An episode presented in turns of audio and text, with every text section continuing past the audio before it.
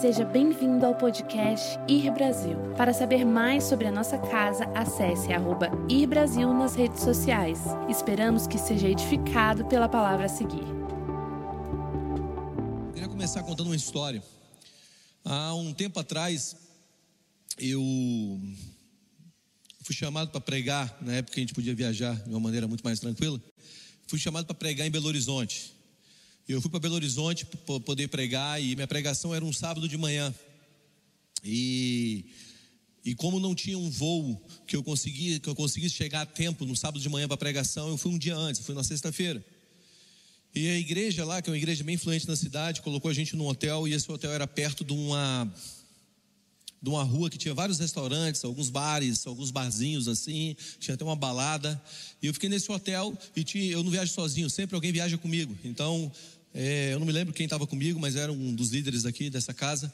E nós fomos juntos para lá. E a gente estava lá, eu estava no hotel à noite. eu mandei mensagem para alguns amigos meus de Belo Horizonte. E disse assim: Ei, vamos jantar? Vocês estão, estão livres aí? Se estiver livre, vamos jantar. Eu estou aqui de bobeira aqui no hotel e não queria perder tempo, queria ter uma comunhão com vocês.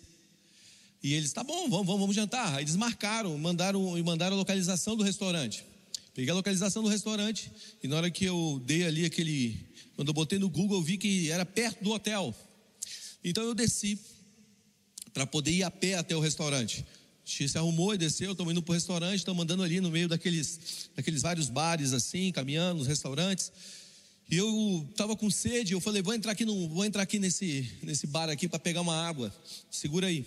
Aí o, o, o cara que estava comigo ficou na porta, eu entrei para poder pegar a água. E quando eu estou entrando no restaurante para pegar água, eu olho para uma mesa, e quando eu olho para a mesa, tem um cara sentado na mesa, eu reconheço ele. Quem era aquele cara? Aquele cara que estava sentado na mesa foi um dos caras que liderou um movimento de avivamento no Brasil há uns anos atrás, nos anos 2000. Para aqueles que são novos na fé, no ano 2000 aconteceu algo muito poderoso no Brasil. Uma onda de adoração atingiu o Brasil. E essa onda de adoração ensinou o Brasil a adorar. E eu me lembro que as reuniões de adoração começavam, eu participei de uma que começou de manhã e terminou seis horas da tarde. Imagina, você começar um culto seis da manhã e terminar seis horas da tarde. Quantos tem esse sonho aí? Sete pessoas? E quando eu olhei, esse cara estava sentado no bar e eu falei assim: tudo bem, ele deve estar com um amigo dele. É, e aí eu peguei, passei, olhei para ele e eu me lembrei de toda aquela aqueles momentos maravilhosos que eu tive sentado na cadeira vendo ele ministrar. Ele liderava adoração e também pregava. E quando eu peguei a água e saí, eu vi que ele estava com a caneca de cerveja na mão e falando umas coisas estranhas. E eu olhei para ele e ele olhou para mim ele me reconheceu. E aí eu com a água na mão andando, pensando, falo não falo com ele? Falo. Sabe quando você fala assim, se eu falar vai ficar mais constrangedor, o que, que eu faço? Eu fiquei naquela, falo não falo, falo não falo. Parei, entreguei a água para ele e disse para ele bem assim: Cara, essa água é só um sinal que do teu interior continua fluindo rios de águas vivas. Eu vi que ele ficou meio assim desconcertado. Pô, Guga, obrigado e tal. E eu peguei e saí.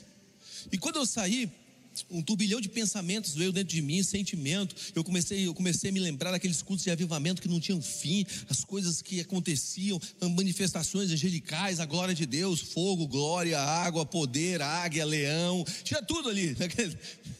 noiva, tinha tudo, tudo, era uma mistura de tudo, tinha tudo naqueles cultos.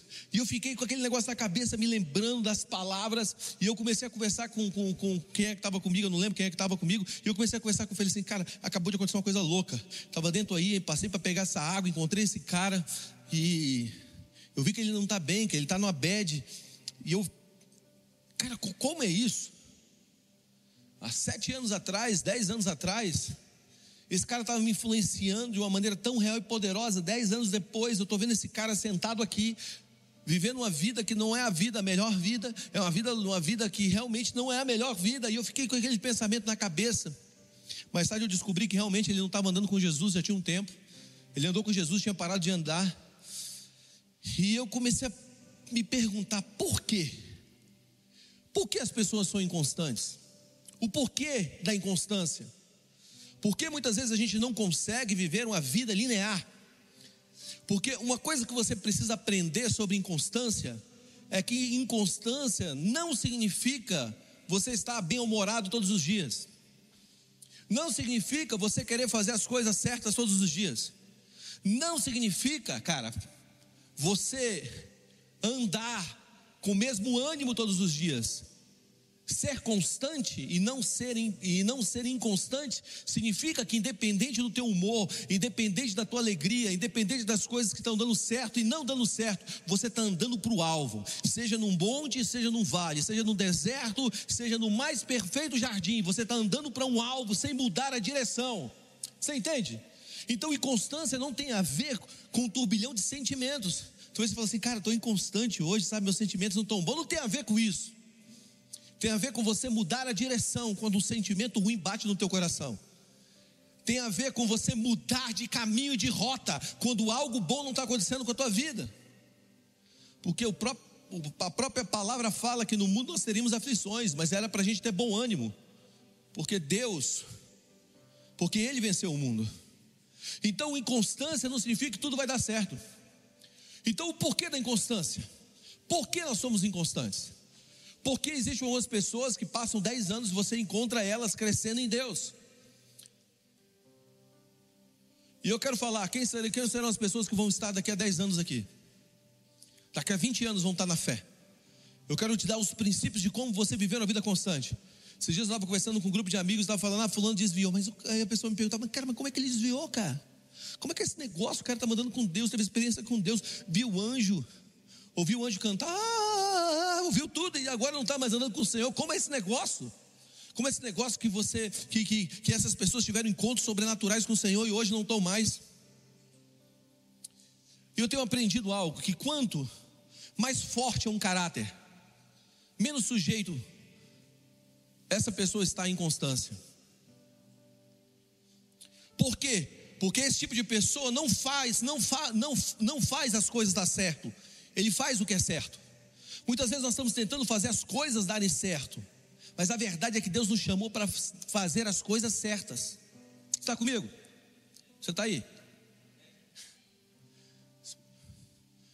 Muitas vezes a gente está tentando, a gente está tentando pegar o errado e fazer certo, em vez de fazer o certo e abandonar o errado.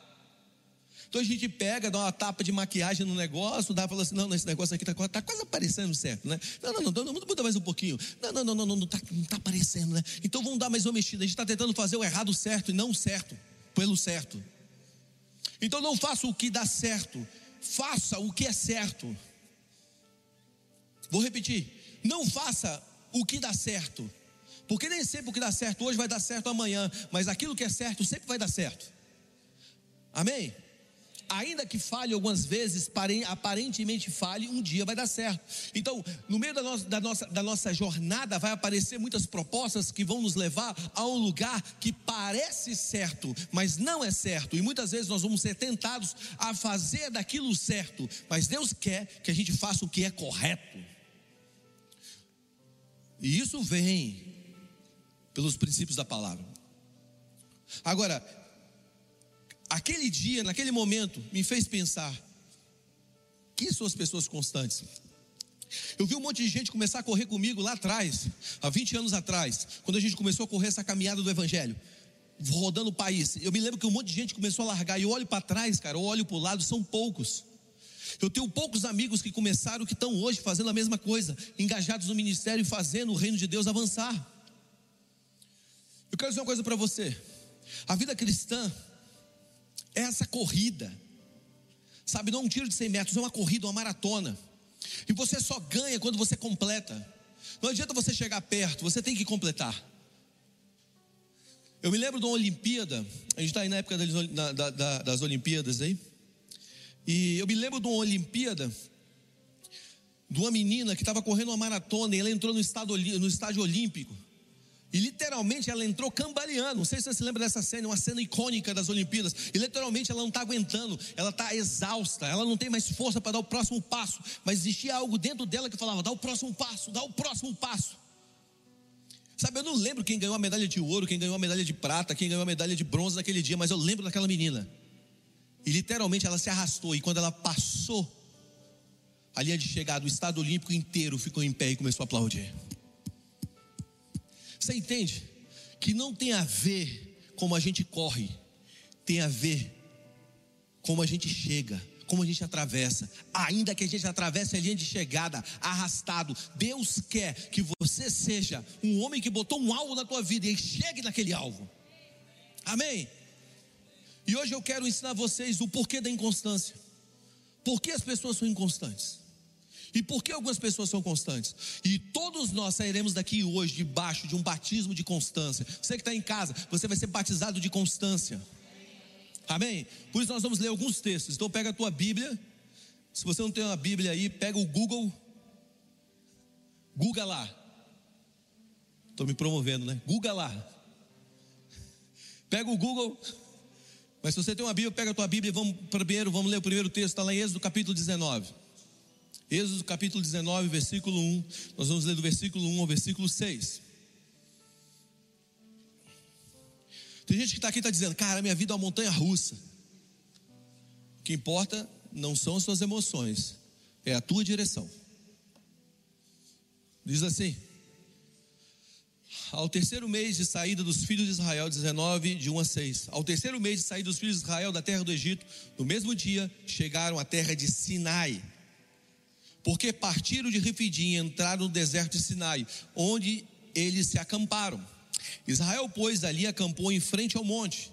E subiu Moisés a Deus, e o Senhor chamou do monte, dizendo: Assim falarás à casa de Jacó e anunciará aos filhos de Israel: Vós tendes visto o que fiz aos egípcios, como os levei sobre as asas das águias, e vos trouxe até mim. Diga, trouxe até mim. Deixa, deixa eu só abrir aqui uma janelinha para gente, a gente entender algo. Deus não quer te levar para um lugar, Deus quer te levar para Ele. Tem muita gente que está dizendo: o meu destino é um lugar maravilhoso chamado Terra Prometida. O teu destino é Deus.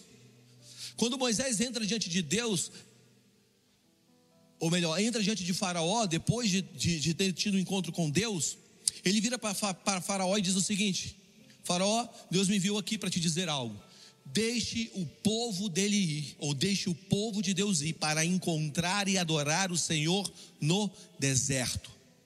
E por mais de seis vezes você vai ver Moisés chegando e falando: Deixa meu povo ir para me adorar no deserto. Então o objetivo não era a terra, o objetivo era o encontro.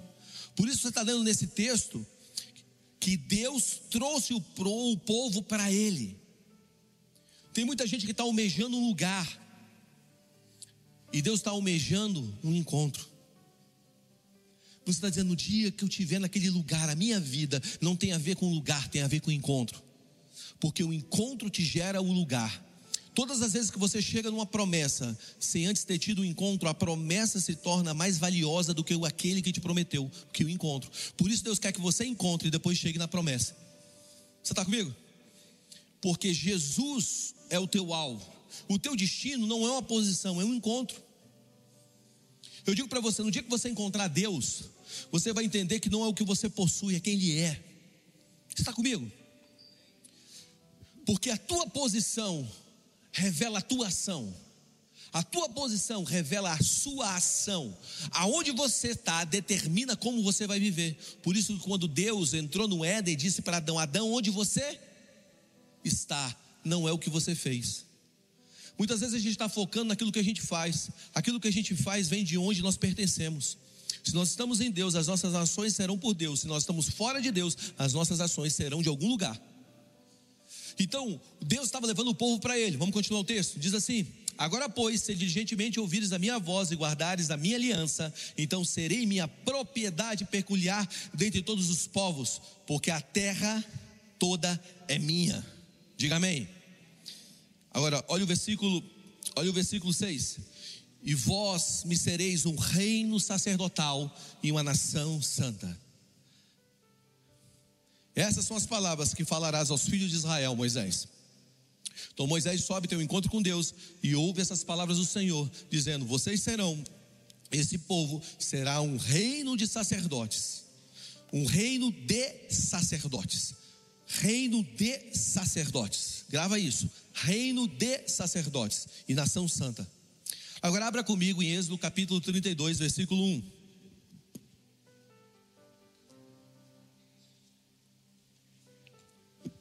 Êxodo 32, 1. Já está aqui, ó. povo está rápido. Agora ficou bom esse negócio. Mas vendo o povo que Moisés tardar em descer, Moisés sobe para cima do monte para ter um novo encontro com Deus. E aí esse texto se desenrola. Vendo todo o povo que Moisés tardava em descer do monte, acercou-se a Arão e disse-lhes: Levanta-te, faze-nos deuses, que vão adiante de vós. Porque quando a este Moisés, o homem que nos tirou da terra do Egito, não sabemos o que aconteceu com ele. Arão lhe disse: Arrancai os pendentes de ouro que estão nas suas orelhas, a orelha das vossas mulheres, e dos vossos filhos e das vossas filhas, e trazei para mim. Então todo o povo arrancou os pendentes de ouro que estavam nas suas orelhas e os trouxeram a Arão. E ele os tomou das suas mãos e trabalhou o ouro com um burril. Buril. E fez dele um bezerro de fundição. Então disseram: Este é teu Deus, ó Israel, que te tira da terra do Egito. Arão, vendo isso, edificou um altar diante deles. E apregoou Arão e disse: Amanhã será festa ao Senhor. Agora, você precisa entender algo. Esse povo aqui é o povo que viu mais milagres na Bíblia, até a chegada de Jesus. Cara, esse povo aqui, ele viu mar se abrindo. Alguém aqui já viu mar se abrir? Ele viu pão caindo do céu. Os caras dormiam, acordavam, acordava de manhã, tinham comida, o café da manhã pronto. Eles viram um homem batendo na rocha e água saindo. Esse povo aqui que está pedindo um novo Deus, de Êxodo 32, ele está dizendo: me dê um novo Deus, mas esse povo foi o, foi o povo que viu no deserto, andou 40 anos no deserto e viu uma coluna de fogo quando estava frio e escuro à noite aparecer fisicamente. Esse povo aqui é o povo que, quando eles andavam de dia e tinha calor, Deus colocava um ar-condicionado natural sobre eles, botava uma nuvem que trazia um, um clima para que eles pudessem se mover de uma velocidade maior. E esse mesmo povo, eles pedem um bezerro de ouro. Como pode isso? Como esses caras podem ser tão inconstantes? Como esses caras podem viver uma vida de tão inconstância debaixo de tanta manifestação de Deus? Tem gente que diz assim: se eu ver um milagre, cara, se eu ver um milagre, minha vida muda para sempre. Cara, no dia que eu ver um, uma perna crescendo, um paralítico andando, acabou, a minha vida muda.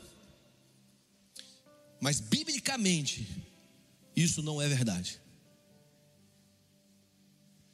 A inconstância desse povo está ligado diretamente à falta do entendimento que eles eram um sacerdote diante de Deus. Olha comigo, vai comigo agora para Êxodo capítulo 20.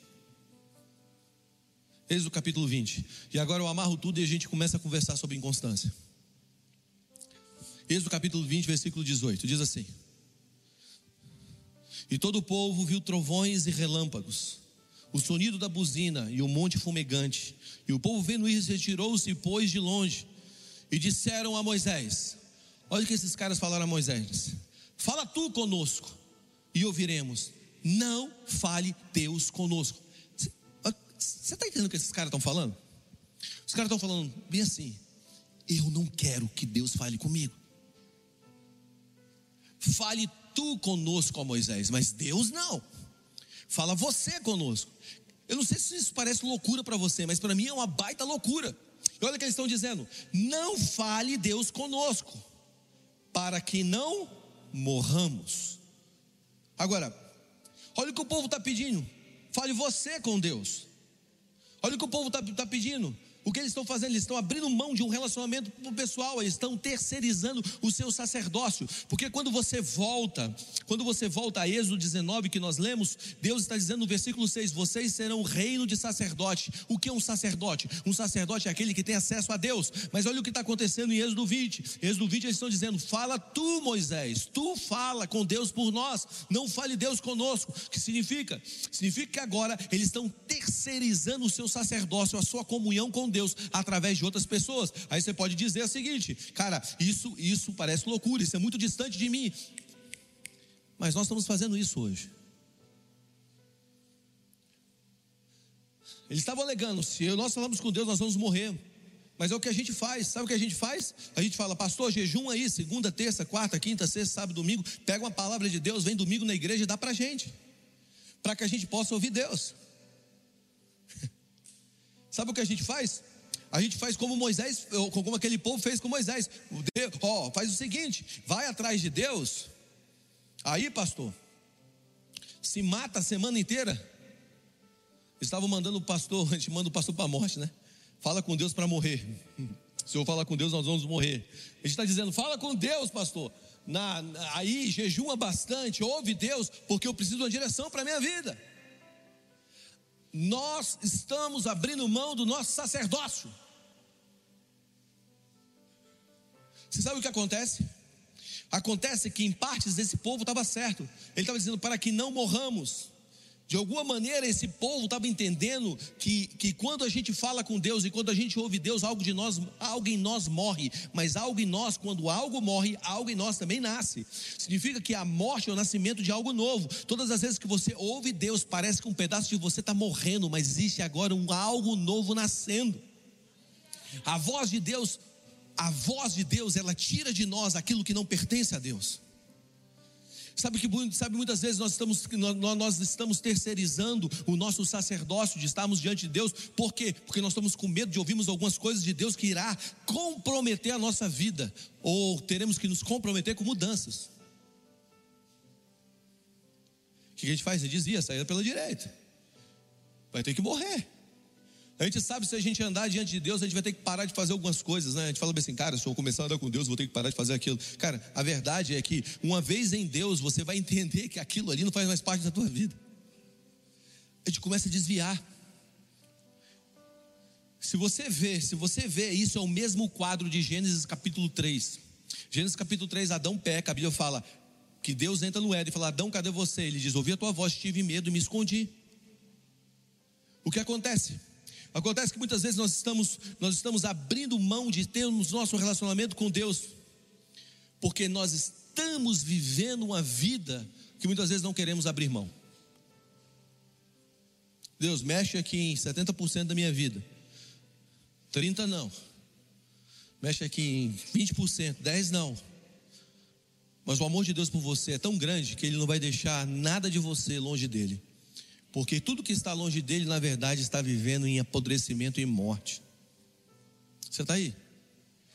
Agora você precisa entender algo: que o reino de Deus, o reino do Senhor, o reino que Moisés falou através da boca de Deus, é que era um reino de sacerdotes, não um reino com sacerdotes.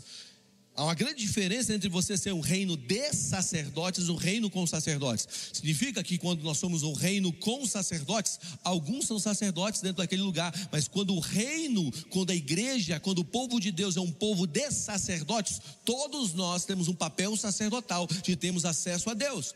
Agora, o que acontece quando nós estamos vivendo numa mentalidade de reino de entendemos que o nosso acesso a Deus é direto. Mas quando estamos vivendo uma mentalidade de com, nós começamos a terceirizar. Nós achamos que a unção do fulano, que a oração do fulano tem mais poder do que a minha. Nós achamos que Deus ouve mais um do que outros. Eu me lembro quando eu viajava com o Randy Clark. Randy Clark é um cara que foi muito, é muito usado para cura, para milagres. E muito mesmo, assim, dezenas de milagres aconteceram através da vida dele. Eu me lembro que eu, que eu viajava com ele, aí eles faziam as filas de oração, sabe? As filas para oração. A oração, a, a fila do Rente Clark dava a volta na igreja. A minha era eu e eu orando para que um cego entrasse naquela fila. Porque se visse que era eu, ia para a fila do Randy. Ou que alguém empurrasse o cara da fila, vai para lá, irmão. Caísse na minha fila, não, vou voltar, não. Agora você fica. Você caiu aqui, foi Deus que te trouxe aqui. Porque na mentalidade, a mentalidade era que aquele cara é que ele carregava a unção toda poderosa do mestre Sayajin. Sabe, a verdade é que não tinha a ver, olha para mim, não tinha a ver com range, tinha a ver com o nome com o sangue de Jesus. Mas naquele dia, eu me lembro que uma das vezes que eu estava viajando com ele, naquele dia, uma menina que ninguém sabe o nome, ela orou por uma pessoa que tinha um olho de silicone. E a menina começou a orar, começou a enxergar com olho de silicone. E ela veio para frente e falou: Estou curado, estou enxergando. Cara, mas o olho dela era um olho de silicone. E não foi o Randy que orou por ela. Porque o poder está no nome de Jesus. Muitas vezes nós estamos espiritualizando algumas pessoas e a oração de algumas pessoas, sendo que nós somos sacerdotes. Nossa cabeça é um reino com sacerdotes, não um reino de sacerdotes. Todos nós temos acesso a Deus. E ela começou a enxergar, eu me lembro botando a mão no olho dela, você está vendo? Estou vendo. Quantos anos tem aqui? Três, dois, um, zero, cinco. E ela falou: Não, meu olho é de silicone. Eu quase falei para ela: Tira o olho aí, faz assim para ver se enxerga lá atrás. Deve ser bom para entrar no ônibus, né? Tira do ônibus, deixa eu ver se tem vaga lá atrás do ônibus.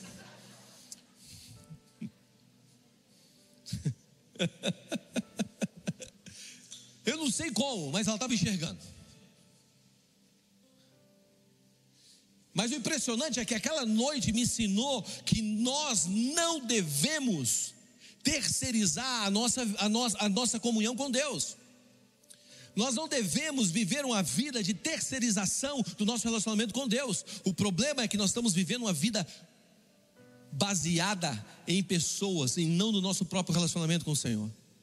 Sabe o que me intriga nesse texto de, de Êxodo 32? É o versículo 5. Olha o que diz o versículo 5. Arão, vendo isso, edificou um altar diante dele e apregoou Arão, disse: Amanhã será festa ao Senhor. Calma aí, calma aí. Oh, pam, pam, som, pam, pam, pam, lanterna, pam, pam, luz vermelha. Como o cara acaba de construir um bezerro de ouro e fala: amanhã nós vamos fazer uma festa para o Senhor. Tem uma coisa errada. Não está errado, gente. Porque ele acaba de levantar um bezerro de ouro, o povo pede, ele levanta. Como nós podemos fazer uma festa ao Senhor? É porque o bezerro de ouro não era substituição de Deus, mas sim de Moisés. Porque eles tinham Moisés como um mediador. Eles tinham Moisés como alguém que levava eles até o Senhor, e eles precisavam de outro, e o outro era o bezerro. Tanto que isso é verdade, porque o texto começa dizendo assim, ó: mas vendo o povo que Moisés tardava em descer do monte, acercou-se Arão e disse: Levanta-te, faz os deuses que vão adiante de nós. Era Moisés que ia diante deles, porque quanto este Moisés, o homem que nos tirou da terra do Egito, não sabemos o que sucedeu com ele. Significa que agora eles estavam substituindo Moisés, porque eles olhavam para Moisés como um mediador. O nosso coração é idólatra. Lutero disse que o nosso coração é uma fábrica de ídolos. Você está aí? O problema é que nós estamos terceirizando a nossa vida com Deus. Presta atenção, só existe um mediador entre você e os céus, o nome dele é Jesus Cristo. Eles dependiam de Moisés. Isso não pode acontecer entre nós. Você tem acesso ao Criador. Jesus disse em João 14,16: Eu sou o caminho, eu sou a verdade e eu sou a vida. Significa que agora, quem vai viver uma vida de sacerdócio são aqueles que vêm na igreja no domingo, mas não contam só com o conto de domingo para viver a sua vida na segunda, na terça, na quarta, na quinta e na sexta. Não, não, não, não. Eles entendem que segunda-feira eles podem encontrar Jesus no seu devocional em casa. Eles entendem que terça-feira eles podem mergulhar mais fundo no Espírito Santo no seu devocional em casa. Eu digo para vocês, sabe quem serão as pessoas que estarão aqui daqui a 10 anos, 20 anos? São aquelas que entenderam o seu sacerdócio. Sabe por que aquele meu amigo estava lá perdido? Conhecido? Porque começou a terceirizar o seu sacerdócio. Inconstância. Inconstância está na vida terceirizada do sacerdócio. As pessoas mais constantes são aquelas que desenvolvem um relacionamento pessoal com Jesus, aquelas que fazem dos seus, seus devocionais verdadeiros encontros, que não precisam ir a conferências para viver a vida cristã. Conferências são boas? Maravilhosas. Mas eu quero ver a conferência no teu quarto com Jesus Cristo, Espírito Santo, os anjinhos tocando e cantando, lá, lá, lá, e você lá, eu estou aqui cantando para ti. Você está aí? A pandemia provou muito isso. Quando você foi para tua casa, ficou trancado lá no teu quarto, ninguém conseguiu na tua casa, ninguém conseguia vir para a igreja. Os cultos eram online e a gente começou a falar: "E agora? O que será na minha vida?" Agora, entra no teu quarto, tranca a tua porta, ora em secreto e Deus te responderá, como diz a palavra.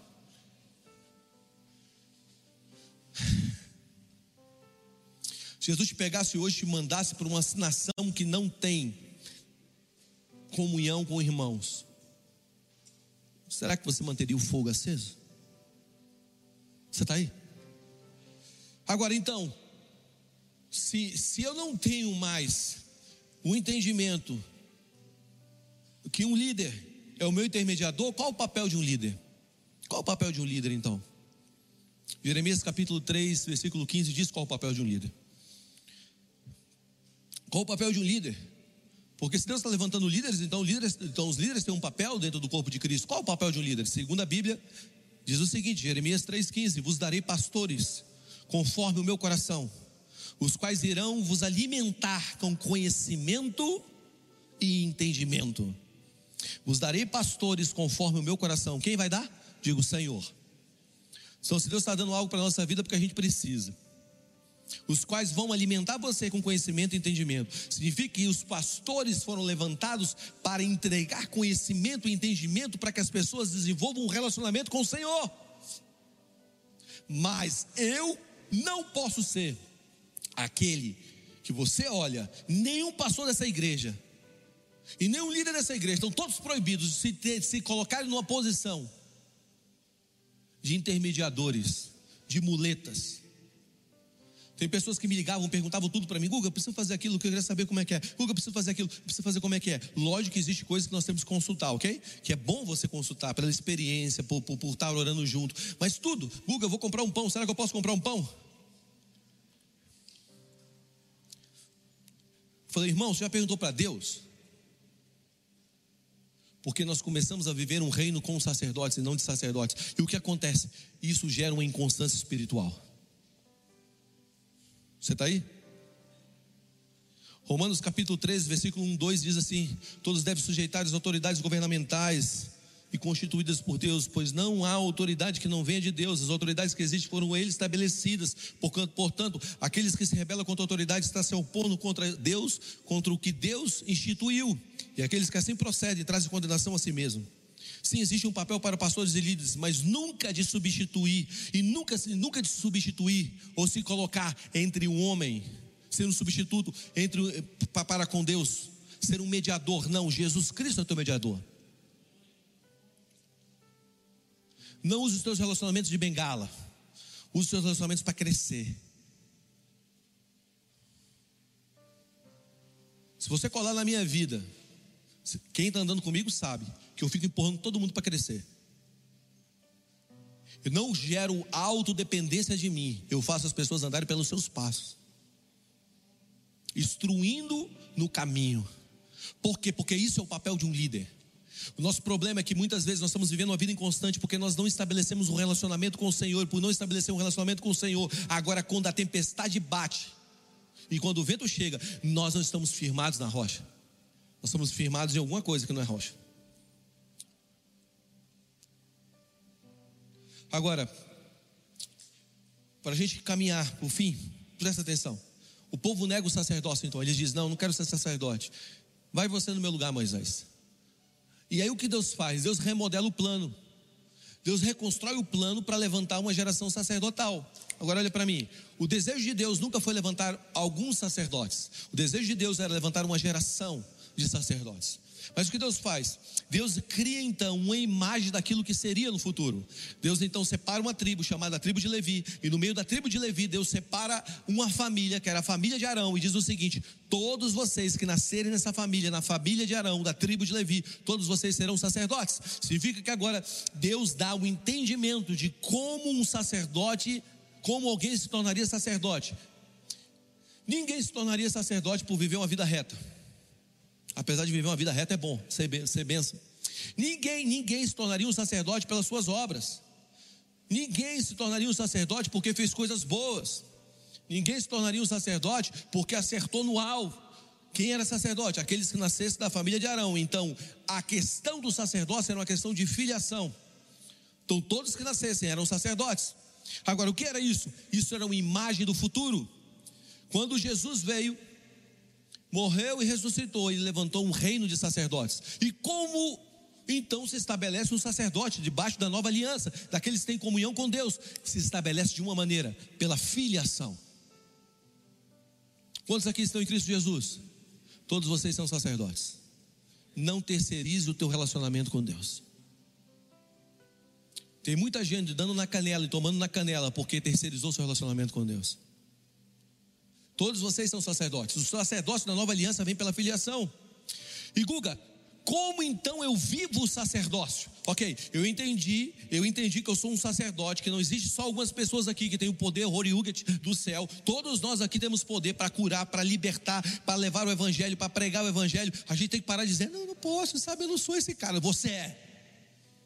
Diga eu sou. Vamos lá. A gente está levantando uma geração de casca grossa aqui.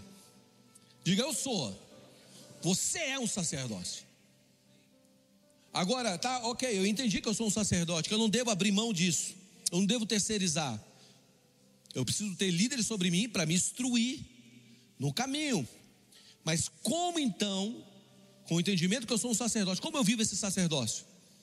Como é a vida de um sacerdote? Como eu vivo esse negócio? Quero falar duas maneiras de você viver a vida. Primeiro, pela cruz, diga pela cruz. Pela cruz, a cruz. Talvez a melhor analogia seja pela cruz.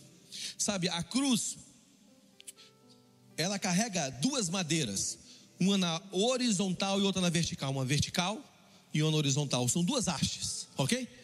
A haste na vertical e a haste na horizontal.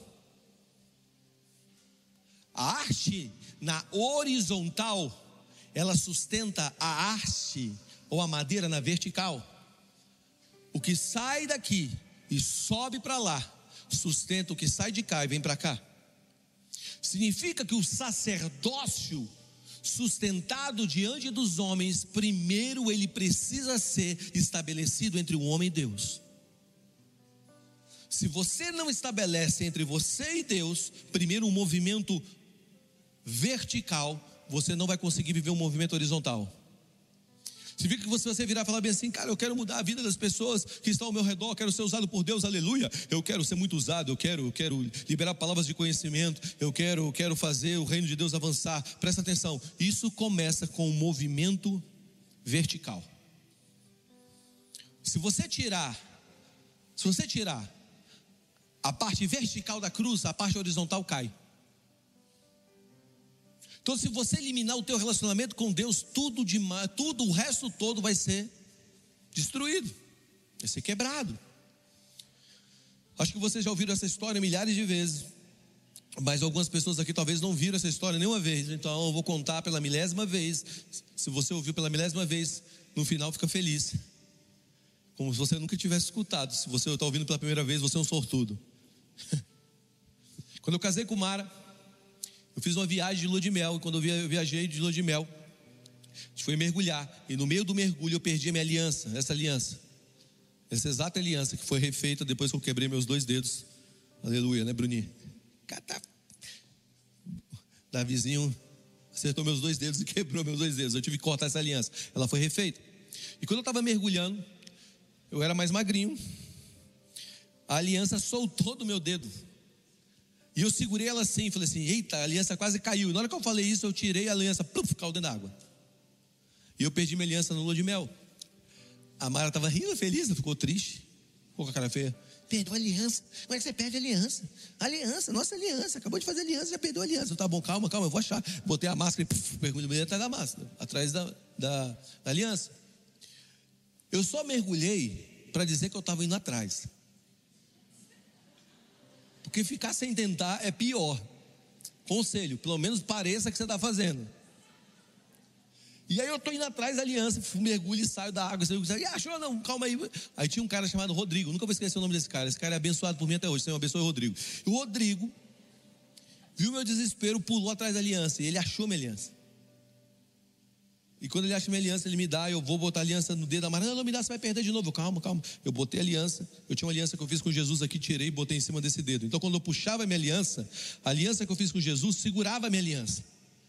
E Deus me falou: uma aliança comigo sustenta todas as alianças na terra. A verdade, se você quebra uma aliança na terra, é que você, na verdade, quebrou uma aliança com Deus já.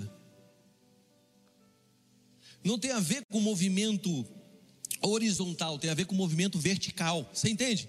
Quando você estabelece o seu sacerdócio com Deus, o sacerdócio com os homens é natural. Às vezes você chega para um cara e fala assim: Cara, eu quero te dar um sermão aqui porque você fez. Cara, você não tem nem a vida para me dar um sermão, mas eu vou te dar assim mesmo. Não funciona, você está entendendo? Eu fico pensando em algo, cara. Jesus teve um dia que ele, que ele virou no giraia, cara. Jesus entrou lá, os caras estavam fazendo mercado no templo, tinha umas barraquinhas lá, umas barraquinhas de festa junina, e aí ele entrou, tirou lá um cinto, que é um bordão que os judeus usam assim, mano, e começou a bater em todo mundo. Eu fico pensando Jesus bicando as barracas assim, ó.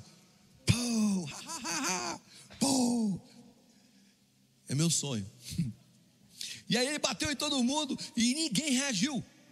E eu sempre perguntei, cara, ninguém reagiu. Cara, Jesus entrou, chutou as barracas e ninguém reagiu. Imagina, você está com a barraquinha lá, vendendo as pombinhas, está lá lucrando, as pombinhas, dinheiro entrando no bolso. De repente aparece um cara, pô, bica a tua barraca, abre as pombinhas, aleluia, vai embora. E ninguém reagiu. Por que ninguém reagiu? Porque Jesus, ele não só, só se movia em poder, ele se movia em autoridade. E a autoridade é viver segundo aquilo que você fala. Você não só fala, você vive segundo aquilo que você fala. E quando você vive segundo aquilo que você fala, você vive em autoridade. Você não é um cara só que tem uma unção poderosa na tua vida. Você tem uma vida segundo a unção poderosa da tua vida. Isso é autoridade. Eu não só falo de casamento, eu tenho um casamento. Isso é autoridade. Eu não só movo numa unção, eu tenho o poder da unção que Deus me entregou, mas a minha unção, ela está aliada à autoridade daquela unção, que é o caráter ajustado à unção. Você entende? Isso é autoridade. Por isso Jesus entrou lá e bicou tudo. O que significa? Significa que um relacionamento, um sacerdócio diante dos homens é sustentado pelo relacionamento com Deus. Escuta o que eu vou te dizer. Quanto mais você se aproximar de Deus, mais você vai ter autoridade diante dos homens. Quanto mais perto de Jesus, mais você vai se tornar uma referência na terra. Quanto mais perto do Senhor, mais parecido e mais parecido com os céus você vai ser. E quando você se torna parecido com os céus, você gera governo na terra. Você acha que os animais lá em Gênesis capítulo 2 olhavam para Adão e viam quem Adão? Via a imagem de Deus. Quando via a imagem de Deus, se sujeitava à imagem de Deus. Nós perdemos a imagem, nós perdemos a semelhança, por isso o mundo não respeita mais. Isso é tão real, gente, que quando vai chegando perto de eleição, todo mundo se veste da autoridade dos céus. Todo mundo é justo. Quem é justo? Jesus. Todo mundo é reto. Quem é reto? Jesus. Todo mundo governa com equidade. Todo mundo, todo mundo. Por quê? Porque isso gera governo. Você está comigo? A autoridade dos céus na vida de uma pessoa gera um governo na terra. Eu tenho um amigo que ele estava lá na fronteira com o Canadá, chama Jamie Galloway. Ele estava lá na fronteira do Canadá, andando lá, de repente apareceu um urso. E o urso olhou para ele, olhou para o urso. Ele bateu a mão na cintura e descobriu que estava sem arma. Ele falou: Já era. E o urso olhou para ele e começou a fazer assim: ó, pruf, pruf, pruf. E agora, o que você faz com o urso? Ou você pede a unção de Davi para matar um urso, ou você pede a, a, a velocidade do Inzan Bolt para correr.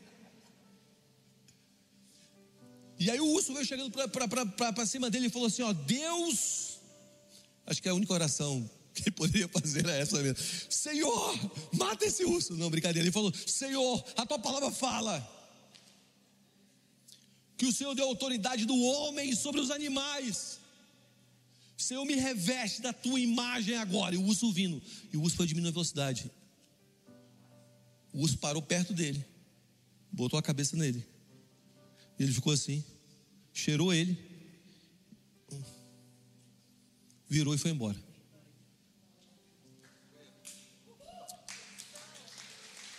Eu. Eu tentei fazer isso uma vez. Não com urso, mas com um cachorro que era uma mistura de pitbull com alguma coisa. Era, era uma mistura, era um híbrido. Eu me lembro que meu pai chegou numa fazenda e falou, foi, falou abre a porteira aí para mim. Já viu, né? Se, se você é de fazenda, você sabe como funciona. Fui abrir a porteira, na hora que eu abri a porteira, eu olhei, tinha um cachorro. E o cachorro olhou para mim e ele fez assim, ó. E você sabe, né? Falam que você não deve correr, mas eu não pensei nisso, cara. O cachorro olhou para mim, fez e deu três passos, eu saí correndo. O cachorro saiu correndo atrás de mim. E aí eu parei, lembrei da palavra, olhei para ele e falei assim: ó, o Senhor me deu autoridade sobre os animais. Mas o cachorro não parou, tive que subir na cerca.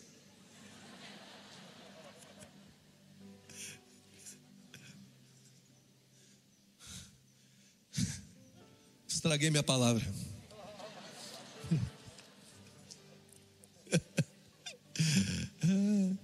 Eu fiquei em cima da cerca e o cachorro lá embaixo. Mas a verdade é que o nosso sacerdócio diante de Deus afeta a terra. Escuta o que eu estou te dizendo. Deus, o mundo está procurando por homens justos. O mundo está procurando por famílias sadias. O mundo está procurando por pessoas retas. O mundo está com sede da verdade. O mundo está com sede da justiça. O mundo que nós estamos vivendo está dizendo assim: por favor, me dê água o sacerdócio diante de Deus vai afetar a terra. E como nós, nós mantemos o sacerdócio aceso, a verdade da vida e do sacerdócio aceso? Como nós mantemos a chama acesa? Levítico capítulo 6, versículo 12 diz o seguinte: O fogo que está sobre o altar arderá nele, não se apagará, mas o sacerdote, diga eu, diga mais forte eu, acenderá lenha nele a cada manhã, ou cada manhã, e sobre ele porá em ordem o holocausto, e sobre ele queimará a gordura das ofertas pacíficas. Significa o quê? Significa que Deus acende o fogo, mas é você que mantém o fogo aceso. Como você mantém o fogo aceso? Se colocamos como um sacerdote que queima a vida, que sua vida seja a lenha que alimenta esse fogo do altar, sempre vivo, sempre vivo. Significa que Deus tem o desejo de acender um avivamento em nossa cidade, em nossa igreja, mas quem vai manter o fogo aceso? Quem? Quem? Quem? Quem? É hora de nós nos levantarmos como sacerdotes do Deus vivo, aqueles que manterão a chama acesa, e vós sereis reino de sacerdote e nação santa. Essas são as palavras dos Deus para os filhos de Israel, para os filhos de Deus. Escute: se a nação, se o sacerdócio é real, a nação é santa. Eu vou repetir. Se o sacerdócio é real, a nação é santa. O problema é que falta sacerdotes reais. Quando os sacerdotes reais se levantarem, a nação vai se tornar santa. E se você quer se tornar um sacerdote real, verdadeiro, se coloque em pé nessa noite, porque o Espírito de Deus vai vir sobre nós essa noite para trazer a consciência desse sacerdócio do céu. Não terceirize o seu sacerdócio. Não jogue sobre os outros aquilo que você tem que fazer. Deus vai te dar pastores, Deus vai te dar líderes, mas você precisa se dobrar todos os dias, todas as manhãs. Bota o versículo novamente de Levítico, por favor.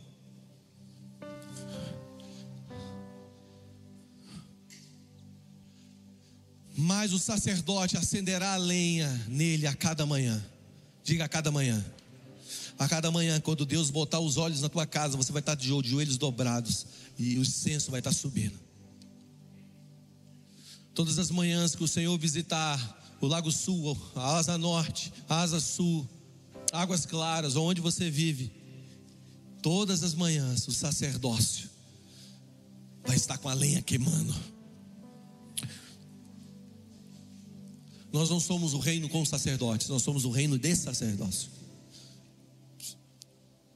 Ninguém precisa entrar entre você e Deus, você tem acesso a Deus por Jesus Cristo. Não pegue o sacrifício de Jesus e jogue no ralo. Não pegue o sangue de Jesus e jogue no ralo. Não. Faça valer o sangue de Jesus através do sacerdócio. Quando você chegar em casa, Jesus vai estar te esperando. E amanhã, quando você acordar, ele vai estar lá. E quando você dirigir o teu carro também. Você não precisa marcar horário com Deus. Vamos lá, a gente não precisa marcar horário com Deus. Deus é aquele amigo. Você não precisa do telefone do Batman vermelho para falar com Deus. Alô, Batman? Não, não, não, não. Você tem uma linha direta. E essa noite é uma noite de você se relacionar mais profundo com o Senhor. Você sabe qual é o bom disso? É que o nosso relacionamento da nova aliança é um relacionamento de um noivo para uma noiva, de um amigo para um amigo, de um pai para um filho. Por isso, feche seus olhos, abra suas mãos e diga: eu quero me relacionar contigo, Jesus. Eu quero ser teu amigo. Jesus, eu não quero, eu não quero andar mais distante. Eu não quero terceirizar a minha comunhão com os céus. Você está aí? Sua comunhão com os céus é maravilhosa. Jesus está aqui para dizer: Eu estou disponível a você. Está afim? É só vir. Vinde a mim, todos vós que estáis cansados e sobrecarregados, eu vos aliviarei. Achegai-vos a mim, eu vos achegarei a vós, diz o Senhor. Jesus está aqui. Ele está aqui. Diga para Jesus: Eu e você, só eu e você. Agora, você e Deus. Abra suas mãos e fale eu e você, Jesus. Vamos adorar o Senhor.